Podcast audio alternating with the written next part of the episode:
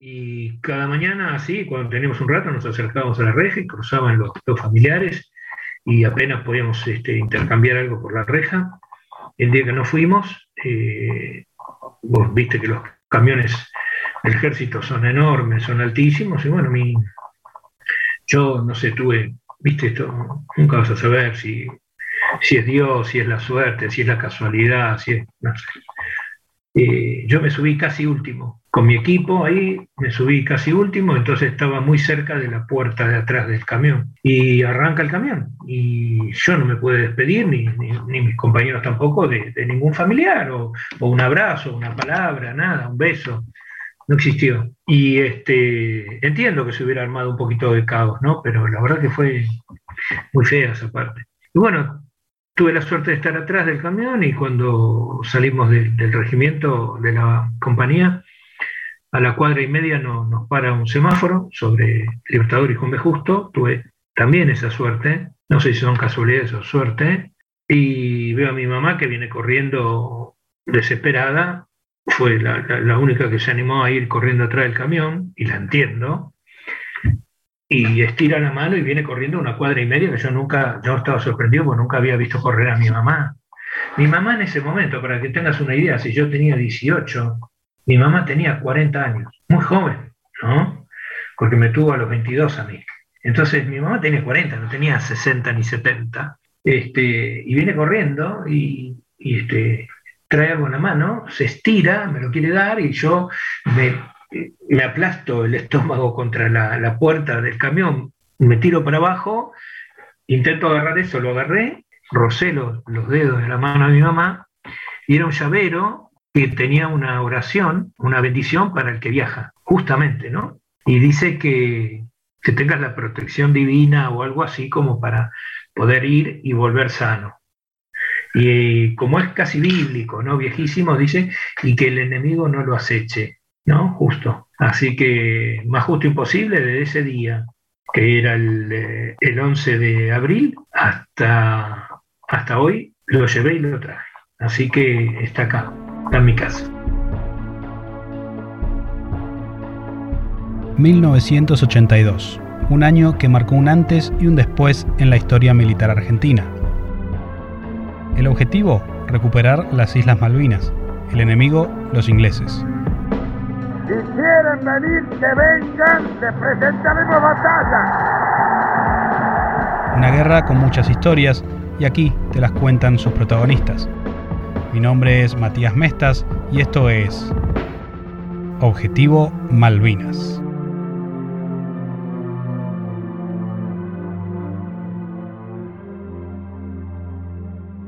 De vez en cuando, la vida nos sorprende con un momento, una acción, una frase, que en toda su singularidad nos cambia de manera integral, algo que trasciende esos segundos y nos acompaña a sabiendas o no a lo largo de todos nuestros días.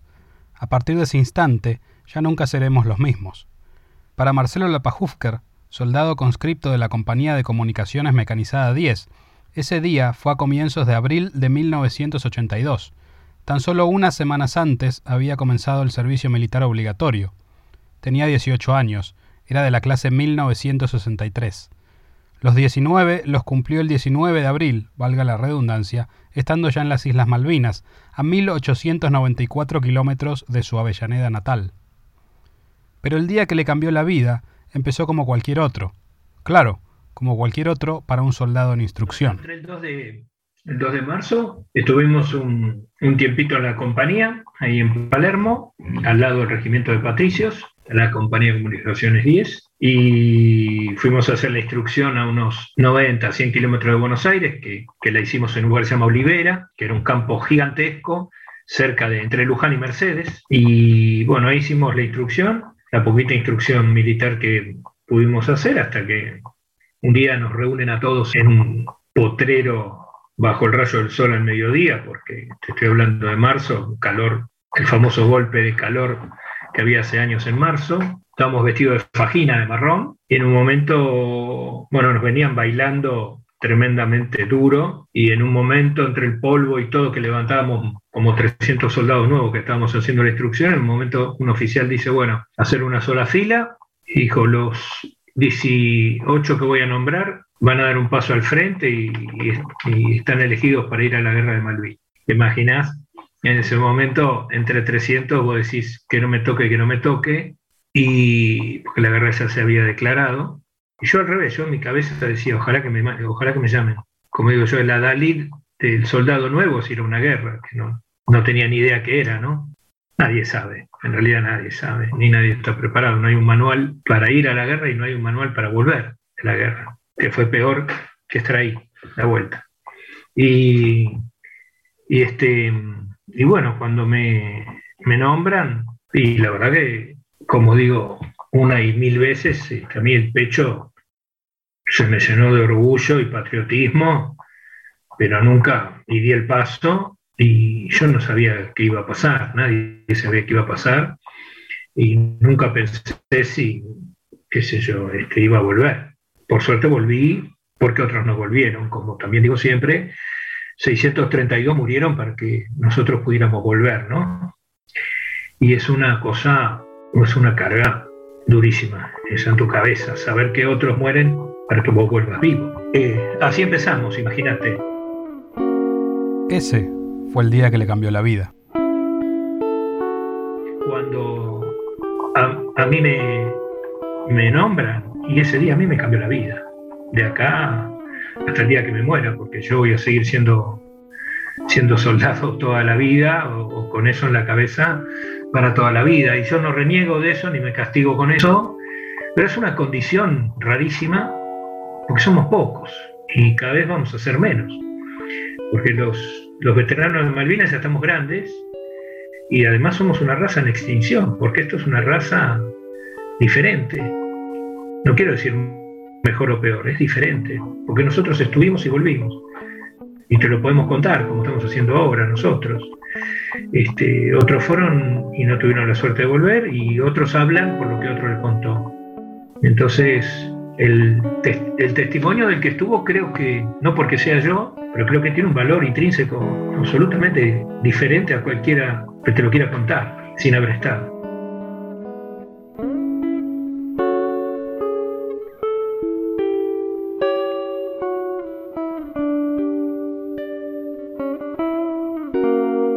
Me dice que, ese, que ese día cuando, cuando le dijeron para ir a la guerra que le cambió la vida. En ese momento usted se, ¿Se dio cuenta, digamos, de que le iba a cambiar la vida o, no? ¿O no tomó tanta dimensión? No, no, no. Si, te diría que sí, estaría mintiendo. No, no. Yo tenía 18 años. Este, venía de terminar el secundario, de jugar al básquet todas las tardes, de lunes a viernes, en un club en Lanús, donde me crié prácticamente, donde hice mis amigos de toda la vida. Eh, yo soñaba con terminar el servicio militar y entrar a una facultad no estaba pensando lo que era una guerra, nadie sabe. Entonces, este, como adolescente de 18 años, yo quería vivir mi vida y armar mi vida normalmente. Nadie sabe lo que es normal. Lo normal es un juicio, lo normal para vos es algo y para mí es otra cosa. No, no, jamás me puse a pensar. No, no, no. No, yo estaba nubilado.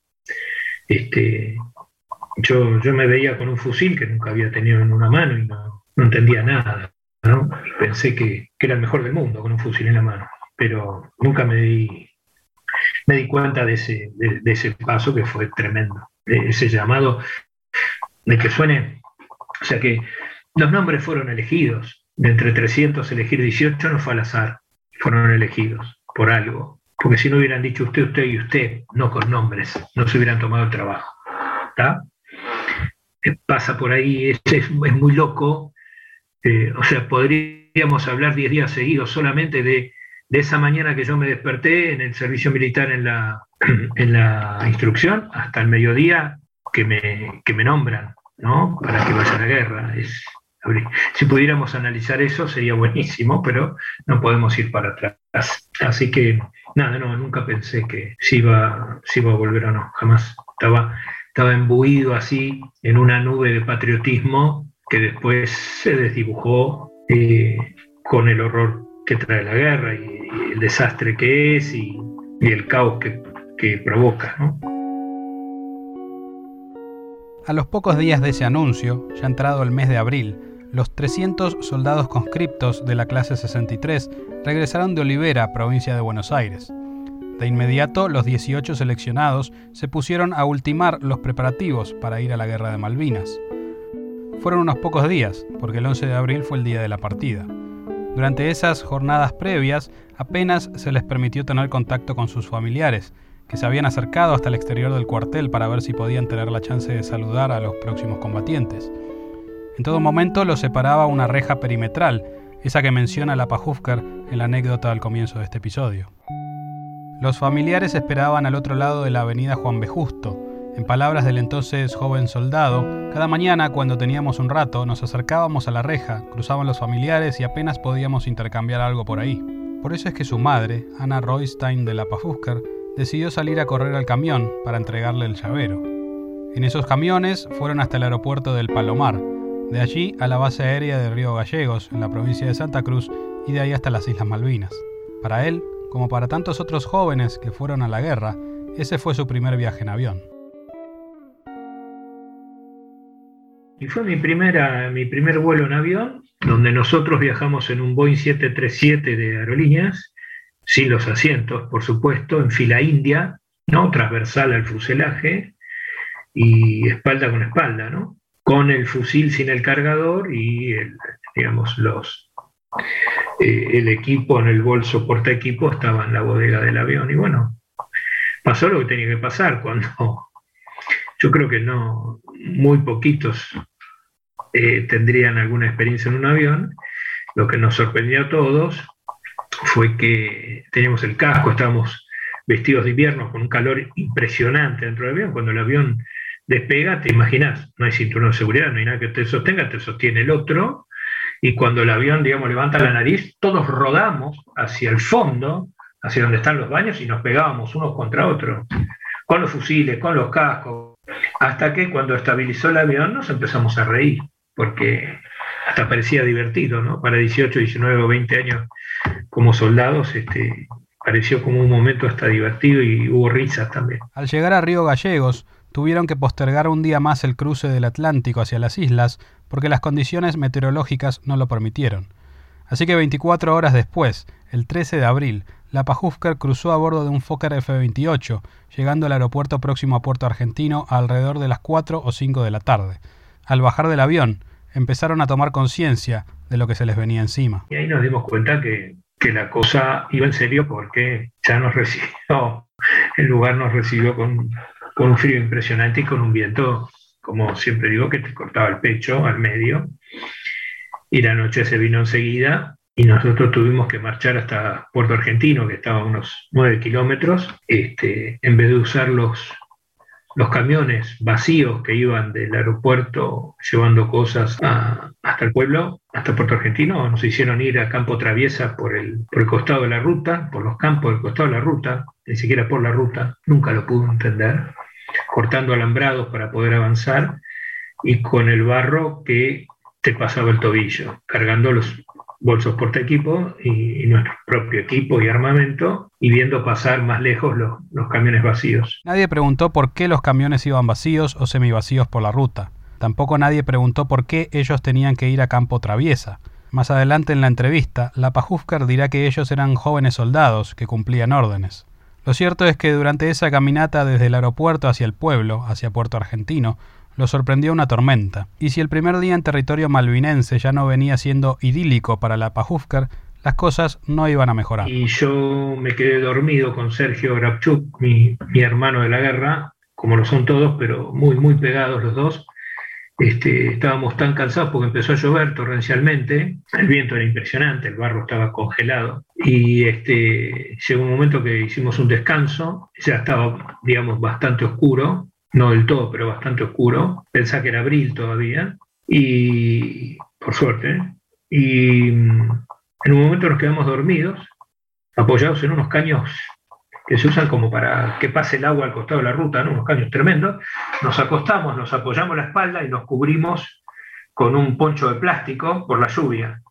Y nos quedamos dormidos del cansancio y el estrés que teníamos, ¿no? Cuando nos despertamos, imagínate, éramos doscientos y pico, ¿no? Cuando nos despertábamos estábamos solos.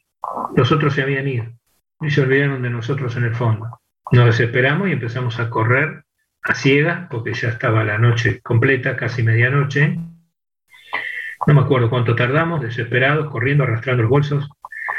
Por suerte vimos una, un par de luces prendidas al fondo, que era Puerto Argentino, y llegamos renegando y puteando y arrastrando el bolso yo y perdiendo cosas por el camino, porque contra el asfalto de, de la ruta se me fue cortando el fondo del bolso y fui perdiendo cosas. Y nada, seguí llorando a las puteadas y llegamos casi pasada la medianoche. Así empezamos, ese fue el primer día. Cómo era el, equipamiento que tenían? ¿Qué, ¿Qué, qué, era lo que.? Bueno, ahora me dijiste que, ibas perdiendo cosas eh, en el bolso, pero ¿qué.? Sí, recuperé muchas porque Sergio, muy inteligentemente, iba atrás mío él estaba más enterito que yo en ese momento, entonces las iba juntando, las cosas que se me iban cayendo y yo puteaba y lloraba. Y estaba muy enojado de cómo nos abandonaron. Y solo llegamos. No, no, una cosa, vos decís, esto es una película, esto no puede ser. Este, el equipo era un desastre, el equipo no tenía una sola prenda impermeable. Era un equipo para estar bajo cero y vivir bajo cero en un pozo húmedo y congelado, como mal se llaman trincheras. En ese momento se llama pozo de zorro, ¿no? Bueno, son trincheras. Y yo no tenía una sola prenda impermeable, ninguna. Un, poncho de plástico para poner por encima del abrigo. Este, y nada más, muy pocas cosas. No había mucha muda de ropa, las medias no eran, no eran medias de abrigo, eran medias comunes. Los guantes eran guantes de trabajo, no eran, o sea, eran guantes de trabajo de lona, no eran guantes de abrigo. Y vas a vivir bajo cero, si sabes que se vive bajo cero. No es tan difícil, ¿no? Y nada, nada, no, me voy a quejar porque no, no voy a solucionar nada, pero teníamos lo que había. Y si la chaqueta, o sea, la chaqueta, el abrigo, la chaqueta no, el abrigo, que lo tengo, lo tengo, original, al igual que mi pantalón de combate y la chaqueta, y un pañuelo camuflado para, para, el, para el casco. Eh, la ropa era la misma que hubiéramos usado acá, con, un abrigo un poco más grueso que, era del ejército israelí. Este, y nada más, no había nada más. te tenías que rebuscar eh, prácticamente como podías, ¿no? Y no podías pedir nada porque nadie te iba a dar bolilla. Eh, por eso digo que, que esto estuvo muy mal manejado, muy mal preparado. O sea, diría que no muy mal, no estuvo preparado. No estábamos a la altura. Eh, pero eso no, influyó en que nosotros dejáramos todo. Porque cavar el pozo donde ibas a vivir 70 días, o un poco menos, porque cinco fui prisionero, eh, nadie se quejó. Nosotros nunca vimos una tierra congelada. Entonces, los primeros días había que, cavar la posición, ¿no? Con tres compañeros más, éramos de a cuatro en, esos pozos, vamos a decirle trinchera, como para hacer un favor. Y nosotros, claro, eh, los soldados teníamos en el correaje las municiones la bayoneta, cuando no estaba engarzada en el fusil, y una pala retráctil, ¿no? Que era una cosita así que se enganchaba también. Bueno, esa pala duró muy poco, porque esa pala es muy endeble, como para, imagínate vos, este, querer cavar en una piedra, ¿no? Porque estaba, el suelo estaba congelado. Pudimos hacer algo con la pala, después seguimos los cuatro cavando con los cascos, como si fueran baldes, con el filo del casco tratar de levantar ese fondo, y el pozo se terminó a mano, con las manos. Estábamos sacando la mayor cantidad de piedra y barro que, podíamos. Y bueno, y así este, vivimos a 8, 10, 12, 14 bajo cero en la intemperie. Algunos improvisábamos y encontrábamos algo, alguna chapa, alguna madera, un, techo, pero absolutamente abierto, ¿no? Y vos cuando... la verdad que es, es desesperante porque vos decís, bueno, yo voy a vivir acá, ¿no? Vivir es una manera de decir, y cuando vos te plantás en el suelo, eh, los borseguíes no eran impermeables, no eran para el invierno, eran los borseguíes que usábamos acá. ¿Me entendés? Entonces enseguida toman esa humedad del suelo. No digo que sea, o sea, no pensemos que se habla de la turba malvinera, que es porosa y que contiene gas. Vos sacabas un pedazo de turba, le arrimabas una llama y prendía un poquito de, fuego, muy poquito, ¿no? Porque tiene gas, porque es porosa y, tiene restos de gas. Ahora, lo que tiene también al ser tan porosa es que la napa, que está muy cerca, empieza a fluir. No es que es una pileta de natación, pero está tan, tan eh, empapado ese fondo de barro y piedra que te congela los pies. Entonces vos estás apoyado en un lugar donde te pasa la altura de los dedos y ya al poco tiempo eh, de estar ahí metido, eh, ya los pies no los sentís. No es inmediato, pero es un proceso que, que termina congelándote los pies, lo mismo que las manos, ¿no? Eh, esos, esos guantes no, no, te, no te ayudaban para nada, absolutamente. Los tres pozos de zorro entre los que se movía la Pajúscar estaban todos en Puerto Argentino. Dos de ellos cerca del comando en jefe y el tercero cerca de la bahía, cerca del mar. Esto le permitió, por cosa de la suerte o el destino, permanecer relativamente a salvo durante el conflicto. ¿Y esto por qué? Pues porque al principio se pensaba que los ingleses empezarían su ataque directamente por ese lado de la isla Soledad, porque quien se quedara con Puerto Argentino ganaría la guerra. En consecuencia, el pueblo se convirtió en uno de los puntos mejor defendidos por las Fuerzas Armadas argentinas. Sin embargo, después de evidentes labores de inteligencia, el enemigo desembarcó por el oeste, por la bahía San Carlos, un área que no estaba preparada para repeler semejante acción. Es decir, como lo afirma Lapa Hufker, entraron por el patio de atrás de la casa. Después, como es de público conocimiento, continuaron su avance por los montes, montes que los soldados apostados en Puerto Argentino veían perfectamente desde sus posiciones. Nos referimos, por supuesto, a los montes Harriet, Longdon, Dos Hermanas, Tumbledown, Wireless Ridge, Kent, Williams, entre otros. De un momento a otro, esas elevaciones del terreno que al principio se creía que no verían mucha acción de combate, algo que de hecho se ve reflejado en varias de las cartas que enviaron los soldados al continente, se convirtieron en la primera línea de batalla. Pero esa no fue la única ventaja, entre comillas, de haber estado en Puerto Argentino. Este, hicimos muchas cosas al revés, ¿no?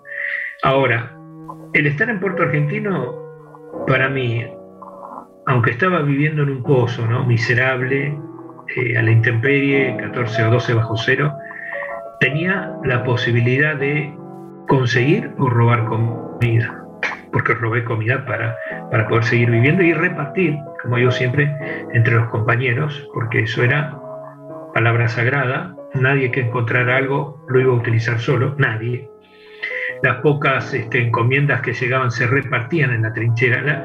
La, trinchera era un lugar, era un hogar, no era un lugar, ahora se me ocurrió, era un hogar donde a veces los cuatro estábamos juntos al mismo tiempo, o hacíamos guardia de dos en dos, y, ahí nos contábamos las cosas. Pero yo no me voy a olvidar de un documental que, que yo participé y también mi mamá, se llama Las Madres de la Guerra, que se hizo hace muchos años, en el único lugar donde mi mamá habló de la guerra, nunca habló ni preguntó, donde una mamá desesperada contaba como el hijo le decía, este, mamá, quédate tranquila, que estoy en los montes, no estoy en Puerto Argentino, y, la mamá se quedaba tranquila con eso, sin entender o sin saber que la cosa iba a ser justamente al revés, a la inversa. Se atacan primero los montes y después se entra en Puerto Argentino. Entonces, la verdad que es muy emocionante escuchar a esas mamás que han perdido a sus hijos, pero con la bravura que se peleó en los montes. O sea, en los montes no tenés que robar, no tenés nada para comer.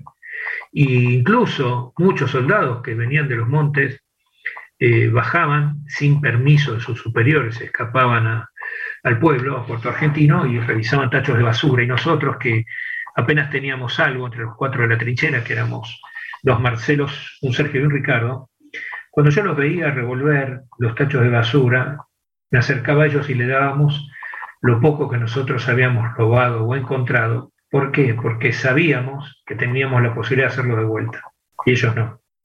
Y cuando yo visité en, el 2015 los montes, me di cuenta cómo vivían. Va, vivían es una forma de decir. No, durísimo, durísimo. Muy, muy duro. Cuando dice que, que ustedes encontraban y, o robaban comida, ¿de, de dónde lo hacían?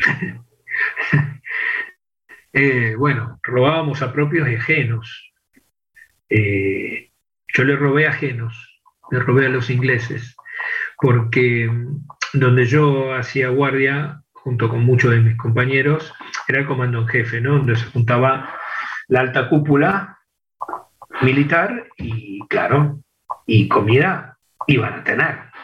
El tema era darse cuenta dónde se guardaba. Y se guardaba en un depósito muy chiquito, vigilado, pero a veces mal vigilado a la noche. Y la curiosidad, como te dije antes, que para mí es un, factor fundamental en esto y en toda la vida, hace que vos te despliegues de otra manera. Entonces yo vi dónde guardaban las cosas, ¿no? Y, me la jugaba a la madrugada y entraba eh, eh, los, laterales de ese depósito eran chapas muy chiquitas, ¿no? te diría de unos 40 centímetros, este, donde ahí era una escuela antes, entonces eso se hizo como el comando en jefe, y, yo me di cuenta que había cosas adentro. Entonces yo entraba a la madrugada, desprendía los bulones de una chapa, me mandaba eh, y este, arrastrándome ahí, porque no me voy a levantar, que hay una ventana en el medio para que me vean o, encender alguna luz.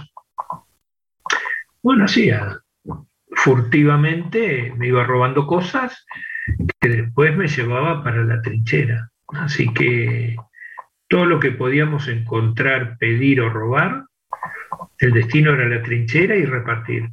Como te dije antes, era una, era una ley, digamos, este, eh, que no salía en ningún boletín oficial, pero que nosotros sabemos que, ya ha pasado en muchos lados, este, que la solidaridad fue fundamental. Todos los soldados de Malvinas eran solidarios con sus propios compañeros. Incluso hubo suboficiales que también robaban comida y repartían con sus soldados. Y hubo otros que los castigaban, ¿no? Así que era todo muy desparejo, ¿no? Sin control, diría muchas cosas. ¿Desde el ejército, digamos, no, les daban comida entonces o le daban poca? Sí, te daban. Eh, te daban al principio. Eh, la logística era un desastre. Nosotros, de vuelta, pensá que estábamos en Puerto Argentino. Posibilidades un montón. Pero hubo, hubo, hubo días enteros que no hubo comida, al final del conflicto casi. Eh, este, te diría los, los últimos días antes de la rendición, ya no había agua potable, eh, la comida no llegaba del rancho, estuvieras donde estuvieras, y te las tenías que arreglar. Eh, estuvimos muchos días este, sin, sin, comida que nos llegue y sin agua potable, y bueno, te arreglabas como podías, con lo que habías robado, con lo que conseguías, con lo que pedías, con lo que otro conseguía y te daba, con lo que yo conseguía y daba a otros. Este, éramos por suerte, muy unidos, muy, muy, muy unidos. O sea, eso creo que es lo que hay que rescatar, no solo en la guerra de Malvinas. Cuando, cuando vos tenés una, por ejemplo, ahora con esta pandemia, ¿no? Este, todos dicen, bueno, nadie se salva solo. En la guerra tampoco te vas a salvar solo. No hay forma, no hay forma. Este, y eso, la verdad que, que es una lección impresionante, este, porque pocos lugares como, como una guerra para hablar de incertidumbre, porque no sabes lo que va a pasar. Nosotros no dormíamos, porque yo digo, ¿cómo no? A mí me dicen, ¿cómo no dormiste? Eh, ¿Cómo, contame cómo podés dormir bajo cero a la intemperie en un pozo lleno de agua. Probá, probá y me decís. Eran pocas, muy pocas veces, hemos tenido suerte, ¿eh? Eh, algunos de la compañía de comunicaciones 10, de haber dormido unos pocos días al principio en un gimnasio, que ahora es un banco, allá al lado, frente a la comisaría y al lado de, lo que es la, el correo, el edificio del correo, que tiene un piso nada más de alto. Eh, hemos tenido suerte porque ahí había un piso de parque, era una cancha de badminton, ¿no? un gimnasio donde eh, la gente de, digamos, del pueblo, los Falklanders, como se llaman ahora, no Kelpers, eh, hacían sus actividades. Pero eso duró poco. Yo invito a la gente a que trate de ir a un lugar bajo cero y que esté en un pozo a la intemperie y trate de dormir. Así que entre el miedo, el frío, la no alimentación correcta, el no equipo correcto, el no tener nada impermeable, vos estás a merced del clima y cuando, cuando vos ves que, que te está, digamos, este, que vos estás empapado, vivís empapado todo el día, porque claro, empieza, está terminando abril, empieza mayo, ya nos estamos acercando a junio, ¿no es cierto?, al invierno, como no sé si vos viste Game of Thrones, cuando decían Winter is coming, y bueno, es así, se acerca el invierno. El día de la rendición fue el 14 de junio, una semana antes de que se declarara el invierno, pero el invierno ya estaba. Eh, las estaciones no son como en Buenos Aires o en Madrid, ¿me entendés? Son diferentes a esa latitud. Pero nadie se quejaba, ¿eh, Matías? Eso creo que. Eso. Eh, porque todo lo que te estoy contando parece triste o parece banal a veces, ¿no? Que me importa esta anécdota, pero te pinta cómo era el soldado argentino, no cómo era, no, cómo es. Nunca escuché a un soldado quejarse, nunca. Y eso era duro, ¿eh? Era duro. Este, y nadie se quejó. Eso creo que es la pintura de lo que, de lo que vivimos. La vida en el Pozo de Zorro, la Pajufker la describe con una frase muy ilustrativa. Los días eran efímeros, las noches eran eternas. Esto es porque durante gran parte de la guerra los ataques aéreos de los ingleses se desarrollaron durante la noche. Conforme avanzó el conflicto y ya en las últimas semanas, el bombardeo se tornó continuo, día y noche. De nuevo, al estar posicionado en Puerto Argentino, a él no le tocó experimentar el combate cercano de infantería con el enemigo. La amenaza para ellos caía desde el aire, con silbidos y explosiones que partían la noche, y más adelante, la moral. Bueno, y ya, pasando al, tema de, los bombardeos, yo escuché que usted en una entrevista dijo que, lo que hacían ustedes era atajar bombazos y que, y que de hecho nunca tuvo oportunidad de usar el FAL porque los únicos que le tocó ahí era fueron esquivar las bombas. Lo que me llamó la atención es que también dijo que que podía más o menos calcular dónde iban, dónde iban a caer las bombas. ¿Cómo, cómo era eso? Sí, señor. Y eso era muy simple en realidad. Nosotros teníamos una instrucción, como hablamos desde el principio, cero. Cero. Yo no sabía nada. Eh, vos nombraste el primero de mayo, primer ataque aéreo, nosotros estábamos durmiendo sobre un suelo seco en el primer piso del correo, en bolsas de dormir eh, absolutamente vestidos con porseguíes puestos y con el fusil encima, ¿no? Acostado con el fusil abrazado. Y el primero de mayo, 4.40 de la mañana, empiezan los bombardeos de los ingleses hacia el aeropuerto. Eh, y vemos pasar, te juro que es una cosa increíble ver pasar misiles de un lado a otro y municiones trazantes que parecen guiones fosforescentes, ¿no? que son una cosa este, de loco. Nosotros empezamos a acostumbrar los bombazos ese día. Imagínate si, si yo no sabía nada, que en ese caos de 300 o 200 tipos golpeándonos unos contra otros, buscando y rompiendo ventanas para tirar con fusiles a los aviones. Totalmente loco, alienado, pum, pum, pum. ¿Cómo le vas a pegar un avión? O un misil, ¿no?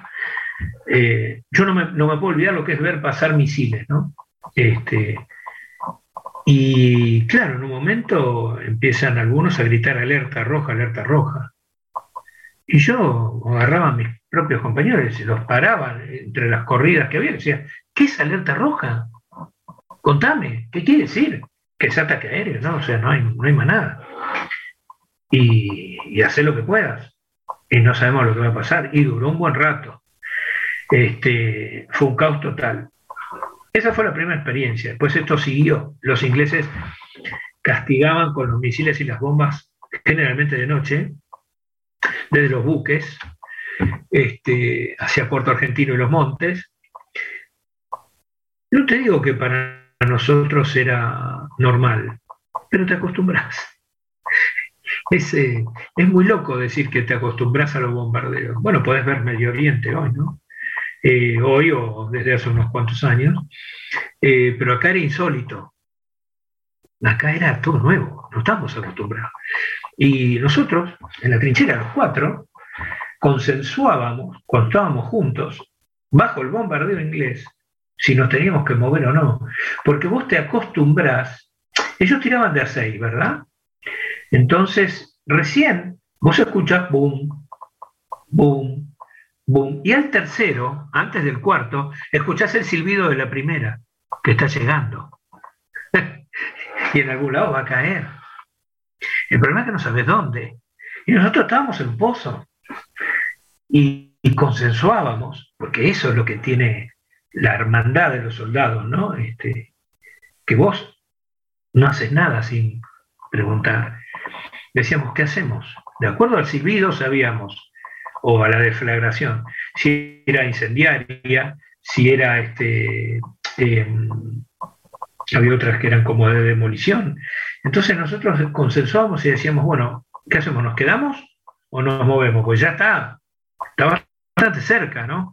Bueno, y así, así estábamos todas las noches, todas las noches, hasta que, entrado junio, los ingleses empezaron de día y de noche. O sea, te diría, desde casi finales de mayo, te diría, al último día, el 14 de junio, los ingleses tiraron de día y noche. O sea, era una cosa que era insoportable. Y atajábamos bombas, atajábamos bombas. No es que jugábamos con eso, no estábamos, estábamos locos, pero no tanto. Y estábamos tan locos en un momento de esto porque, imagínate, sin dormir, sin comer medianamente bien, solo ayudado por las cartas que te llegaban de tu familia, tus conocidos o gente desconocida que te alentaban, era lo único bueno que teníamos, esa conexión con la vida, ¿no? Con mi casa, con mi familia, con mis amigos. Eh, que en un momento hablamos entre los cuatro, como siempre, y, dijimos, no aguantamos más, la verdad que no aguantamos, o sea, mentalmente te va casualmente minando, ¿no? Te mina, te mina la cabeza, pum, pum, pum, todos los días, hasta que vos decís, basta, hasta acá, pues no aguanto más. Pedimos hablar con un superior, fuimos los cuatro, y dijimos si podíamos ir a primera línea. ¿Me entendés? ¿Para qué? Para no volver, ya no vamos más. Y tuvimos la suerte que, ese oficial nos dijo que no. Y estamos acá. Porque no vamos más. Ese es un punto crítico ya del momento de la guerra, este, donde vos decís, sí, no quiero más. Hasta acá llego, mandame más adelante para ver si, si directamente no vuelvo. Este, así que ese fue un punto de inflexión, ¿no? Donde ahí nos dimos cuenta que, que teníamos que volver, como pudiéramos, pero teníamos que volver. O sea, todos queríamos volver a casa, y, pero muchos no pudieron. Mm. Y Marcelo, eh, ¿cuándo, en qué momento se dieron cuenta o les avisaron que, la guerra había terminado? Eh, buena pregunta. Eh, nosotros teníamos todos los días se juntaba la compañía para recibir este, el correo de cada uno y con las noticias de lo que había pasado el día anterior, ¿no? Bueno, bajamos tantos aviones, un buque, esto, perdimos tantos aviones, tantos soldados, tantas cosas. Ok, era el parte diario. Eh, para nosotros particularmente, tuvimos, nosotros tuvimos un, un fallecido, Ignacio Marindino, que era hijo, de, hijo único, es una historia tremenda, porque él era hijo único de madre viuda, cuestión que lo apartaba de tener que hacer el servicio militar y lo hizo igual. Eh, entonces, este, a él lo destinaron unos días antes al cuartel de Modibru como un soldado en comisión, o sea, vino un oficial de otro regimiento, de otra compañía, y dijo, necesito un soldado en comisión, y cualquiera que estuviera ahí cerca hubiera dicho yo, ¿no? cualquiera, Ignacio dijo voy yo. Por eso decimos que la mamá de Ignacio, Aurelia, es la mamá de todos, porque si yo estaba ahí hubiera dicho voy yo. Eh, Brook era el cuartel de los Royal. Eh, Brook es el lugar donde se levantaba el cuartel de los Royal Marine, que si lo googlean lo van a encontrar enseguida, era como una casa de piedra y madera muy grande, eh, que estaba del otro lado de, la bahía de Puerto Argentino, en una línea recta, si cruzáramos de donde estábamos nosotros ese brazo de agua, estaba unos 3 kilómetros y medio, 4, o sea, nada. Eh, el 11 de junio, que fue viernes, fíjate que este año, eh, como veíamos con los muchachos del regimiento, los días son los mismos que en el 82. O sea que el 11 de junio acá va a ser un viernes y el 14 el día de la rendición un lunes. Qué dato. Y por ahí, por ahí parece tonto, ¿no? Pero para mí no. Y, y, ese, y esa noche del 11 de junio, donde ya los combates desde 9 en adelante fueron tremendos en los montes, que era lo que te contaba, entrando los ingleses este, por la bahía de San Carlos, que la visité, por supuesto, al igual que los cementerios, los dos, el argentino y el inglés.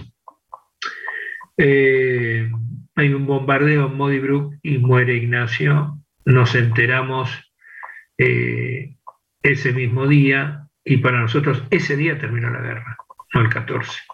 Para los soldados de la compañía de comunicaciones 10, eh, el saber que Ignacio se murió este, y que era uno de los nuestros, es uno de los nuestros, este, ya ahí nosotros, eh, nuestra cabeza estaba en otro lado. La, la guerra había terminado, no teníamos ni que esperar al 14, que fue un día tremendo también. El lunes 14 de junio es para mí el, peor día de, digamos, de mi vida, de 58 años.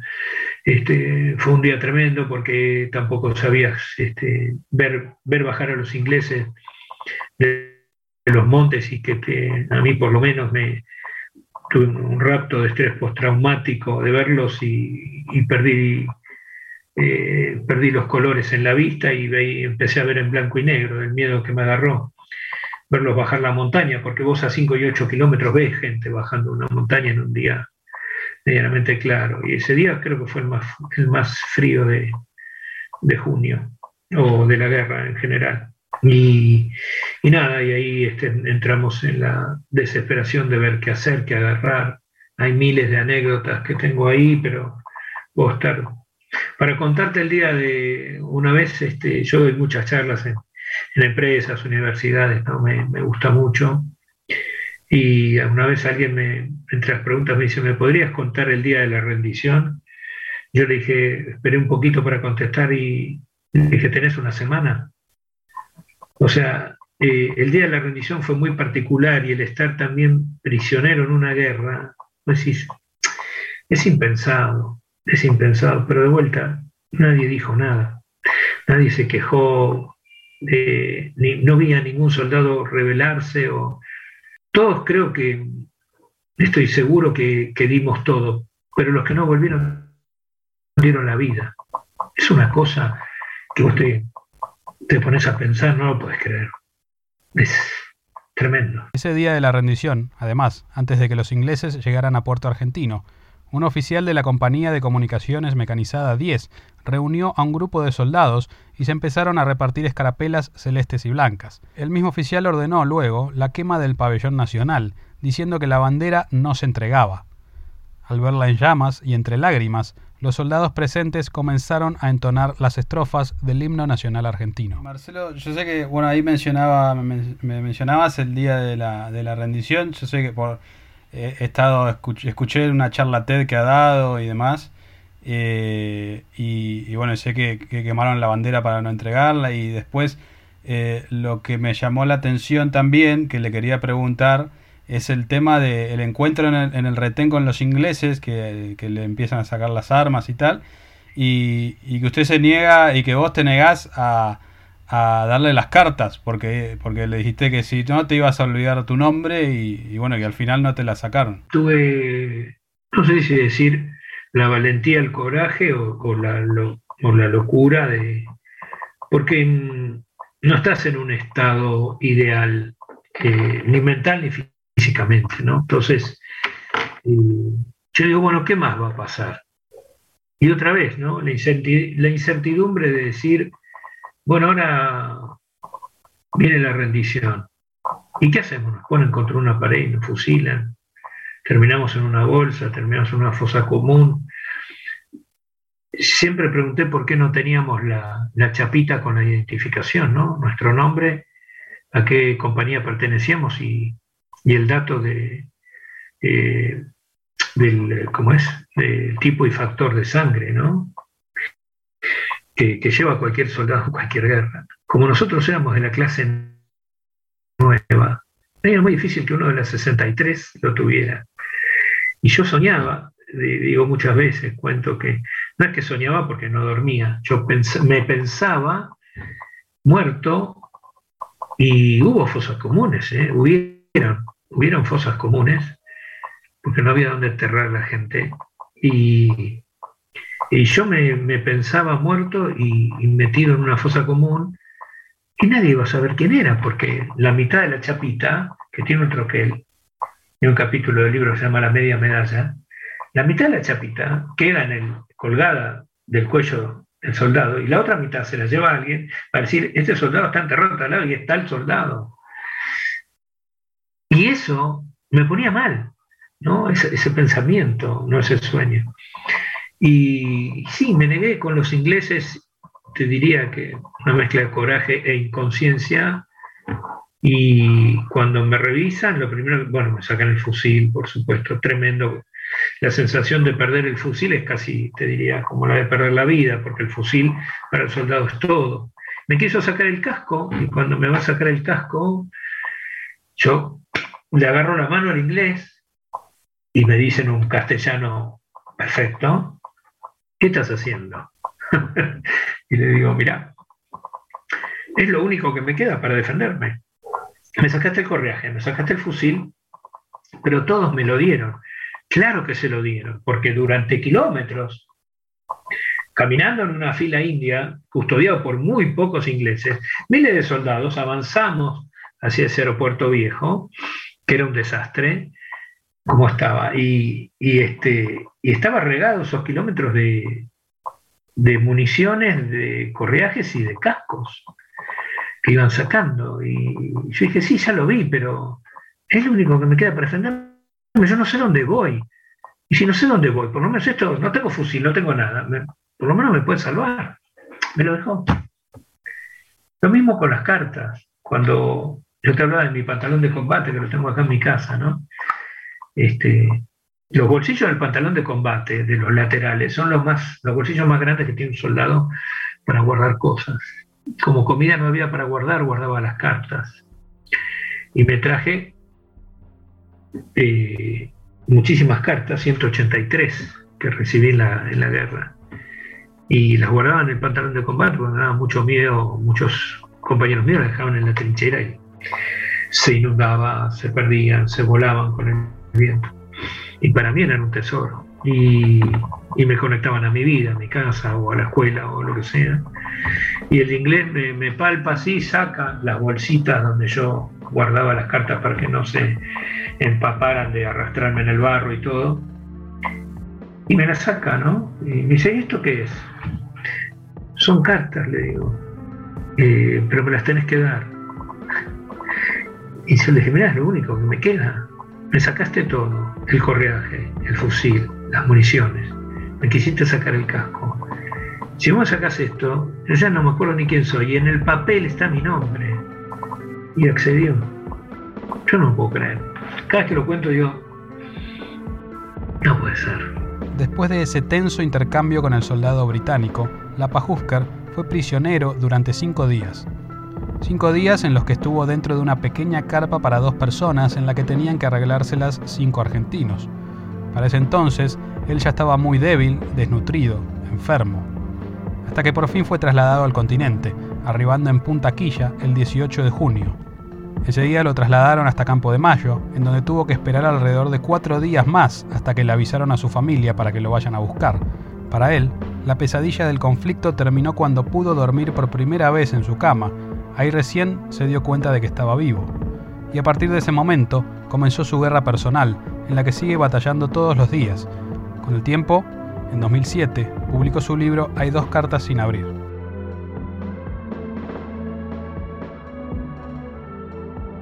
Esa fue la historia de Marcelo Lapajusker, quien fuera soldado conscripto del ejército argentino en 1982. Si quieren saber más detalles, pueden visitar el blog, cuyo enlace encontrarán en nuestro Facebook, Twitter e Instagram como Objetivo Malvinas, donde también son bienvenidos a seguirnos y a compartir lo que les haya gustado. Mi nombre es Matías Mestas y los espero la próxima semana con una nueva historia de nuestros veteranos y héroes de la Guerra de Malvinas. Adiós.